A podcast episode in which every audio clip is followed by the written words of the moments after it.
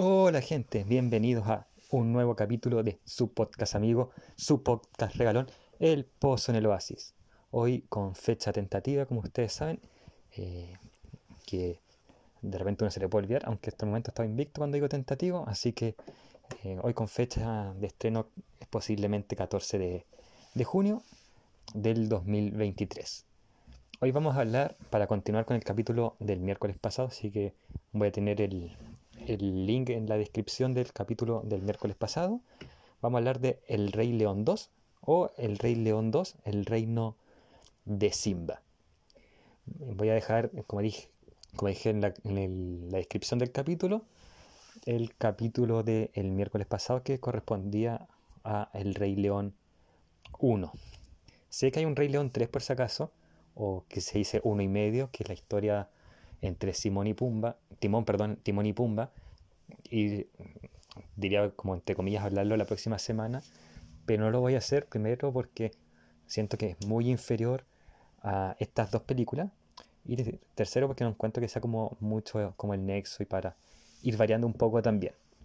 Antes de hablar de la película, primero decir que olvidé mandarle en el capítulo de El Rey León 1 un saludo a mi amiga Alexa Wolf, con quien el año pasado, en julio más o menos, eh, grabé un especial de Disney animado, de cómo el Disney animado pasa al, Disney live action.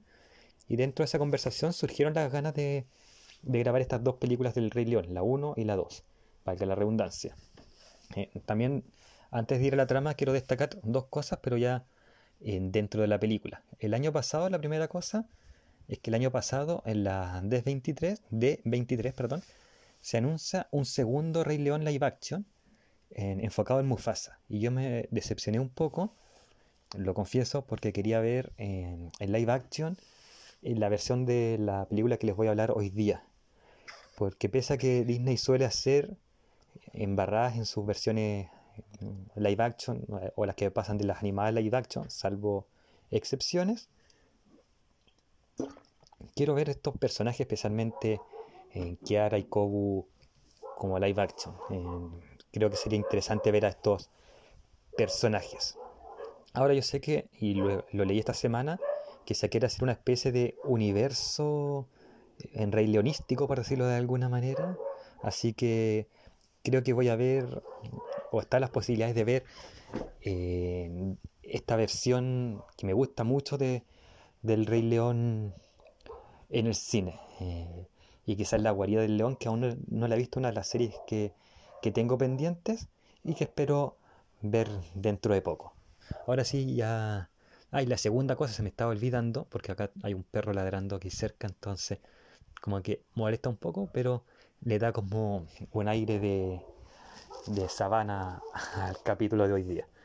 Eh, lo que sí quiero comentar como segundo lugar, y esto va también de la mano de, lo que comenté un poco antes, que, es una lata que no esté una action de esta segunda película, es que me da un poco de lata que haya mucha gente fan de Disney que no haya visto esta película, que sea una película casi desconocida, porque es una película maravillosa. Entonces, en Disney que tiene pocas historias con segundas partes buenas, en El Rey León es una de estas excepciones. Entonces, yo creo que es bueno verla.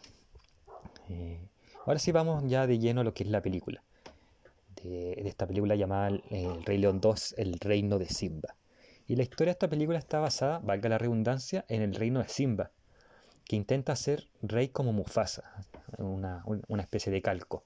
Es decir, un rey justo y cariñoso con sus súbditos y con su hija Kiara, también con su esposa Nala. El problema es que al ser un calco, termina sofocando esta última, a su hija, o penúltima mejor dicho, eh, a su hija, a Kiara, que en realidad ella quiere eh, buscar quién es como, eh, como león propio, a quién le dicen que tiene que ser. Quiere como salir un poco de estas, sacarse estas etiquetas que, que quiere que, que quiere Simba que ella tenga y quiere ser más un espíritu libre. Entonces, este es como el primer gran problema que tiene Simba, que al intentar ser un calco termina sofocando. Simba debe lidiar también al mismo tiempo con los leones que apoyaban a Scar en esta especie de guerra civil de la película 1, que, en, ese entonces era una guerra en verdad entre los leones y la hiena, Pero ahora sorpresivamente sabemos que hay leones que apoyaban a Scar y que ahora viven exiliados. Y quizás acá está el vacío de la trama, porque en la 1 todos los leones apoyaban a Simba y entonces de repente en la 2 tenemos como ¿qué pasó? Claro, es un agujero de trama, como les digo, porque yo creo que no pensaban que la 1 iba a tener tanto éxito y que no era necesario sacar una segunda parte, pues fue necesario. Eh, pero bueno, siguiendo con la historia, eh, Simba debe lidiar con estos leones rebeldes, ya que le guardan un cierto... Eh, él primero guarda un cierto rencor porque siente que traicionaron tanto al clan como a él, como a Mufasa, y debe lidiar especialmente con Sira, la líder del clan rebelde, que en parte ya tiene motivos para odiar a Simba, ya que siente que las exilió a estos leones o a este clan rebelde sin un, juicio justo. Ahora, si fue juicio justo o no, no lo sé. Sé que hay cómics y historias del Rey León eh, que son anexas, pero uno tiene que evaluarlas por las películas y las películas se nos deja bastante vacío de dónde surgen estos leones rebeldes. Como les dije, es un pendiente ver la guarida del león, quizás hayan otras historietas que nos aclaren estas cosas, pero eh, no existe un Rey León uno y medio eh, o algo por el estilo. Sira también tiene un hijo, al igual que Simba tiene a Kiara.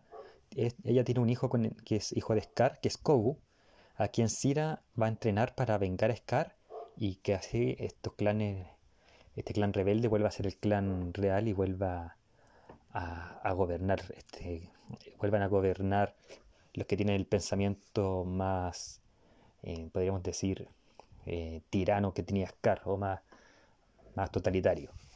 Lo que no sabe Sira ni Simba es que el espíritu de Mufasa va a incentivar a Rafiki, este sacerdote eh, mono, ¿cierto?, a ser el celestino entre Kiara y Kobu para que ellos se aman y así unan a, este clan y unan también a la selva que está como dividida entre estos dos clanes de, de leones, o la sabana mejor dicho. Indirectamente también van a ser Celestino Timón y Pumba. De hecho, creo que, sirvieron mucho más para los propósitos de Mufasa que Rafiki. Aunque gracias a que Rafiki el Celestino tenemos una gran canción, que es la de Enyupendi. Ahí para que la busquen. Eh, pero en realidad no necesitaban casamenteros ni Kou ni, ni Kiara porque la atracción es, evidente desde el primer momento. Lo que yo, sinceramente, si necesito un Rafiki en mi vida y un Timón y Pumba, así que si hay alguien, eh, ahí puede decir que yo los comentarios. Eh, esta película, al igual que la primera, está basada en una obra de Shakespeare, como pueden ver. Eh, esta está basada en Romeo y Julieta y la primera está basada en Hamlet. El Rey León 2 es una película que me gusta mucho, obviamente una película, me gusta mucho, al igual que la primera, por la música, por los colores y por la trama. Kiara y Kobu acá son unos personajes increíbles. Eh, tiene mucho parecido quizás a, la historia de amor de Simba y Nala, pero acá está como más, más tratada. Quizás porque una película que al estar basada en Romeo y Julieta se basan más en el romance, necesitan más el romance, a diferencia de, Simba y Nala, que no era tanta la historia de amor, pues, que está enfocada en Hamlet, entonces está enfocada en un príncipe. Pero igual Kiara y Simba, para mí son la mejor pareja de, las películas animadas. Entonces, eh, pero Kiara y Kobu están bastante cerca. Me encanta el personaje de Kiara especialmente porque es un personaje que es sumiso pero rebelde al mismo tiempo. Es como estos personajes que son exquisitos de tratar. Y es un personaje que en 1998, cuando salió la película, era raro. Y hoy también es escaso porque generalmente tenemos un personaje, personajes que son o muy sumisos o muy rebeldes. Y Kiara es un personaje que es 50% sumiso y 50% rebelde. Y encaja a la perfección. Porque siendo sumisa es rebelde y siendo rebelde es sumisa. Entonces es como curioso el caso de Kiara. La película sí peca eh, de tratar de calcar mucho a la 1. El mismo error que tiene Simba como rey. Como se dice en Chile, todo calza pollo.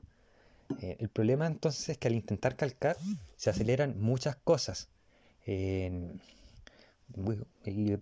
pasa que de repente eh, por eso mismo se crean como agujeros en las tramas, como el que mencioné al principio de, esta película. Pero que tenemos una joya en el cine con esta película, tenemos una joya y que ustedes pueden ver en Disney Plus o en un streaming no oficial. Y este es el capítulo de hoy y les deseo a todos los solteros y solteras, especialmente solteras, porque es lo que busco yo, que busquemos nuestro Yupendi, porque en Yupendi eh, toda fruta dulce es. Eso amigos, y nos escuchamos por, en otro capítulo de su podcast amigo, El Pozo en el Oasis. Como ustedes saben, el Pozo en el Oasis tiene algunas pymes que les gusta eh, ayudar, como por ejemplo Trade Games, la mejor tienda de Funcos. Ahí accede a su catálogo online y ve qué productos, Funcos y otras cosas tiene que ofrecer. Cosplay Store Chile, la mejor tienda de accesorios para los cosplayers. Ahí hay lentes, pelucas, ropas, entre otras cosas, ahí en Cosplay Store. Lanas patas de lana, accede a los mejores productos referentes a los que les gusta bordar, coser. Vas a encontrar lanas, agujas y muchas más cosas en lana pata de lana. Y mi arte pixel, ahí vas a ver llaveros, imanes, cuadros y más cosas en formato pixel de tus personajes favoritos de la cultura popular.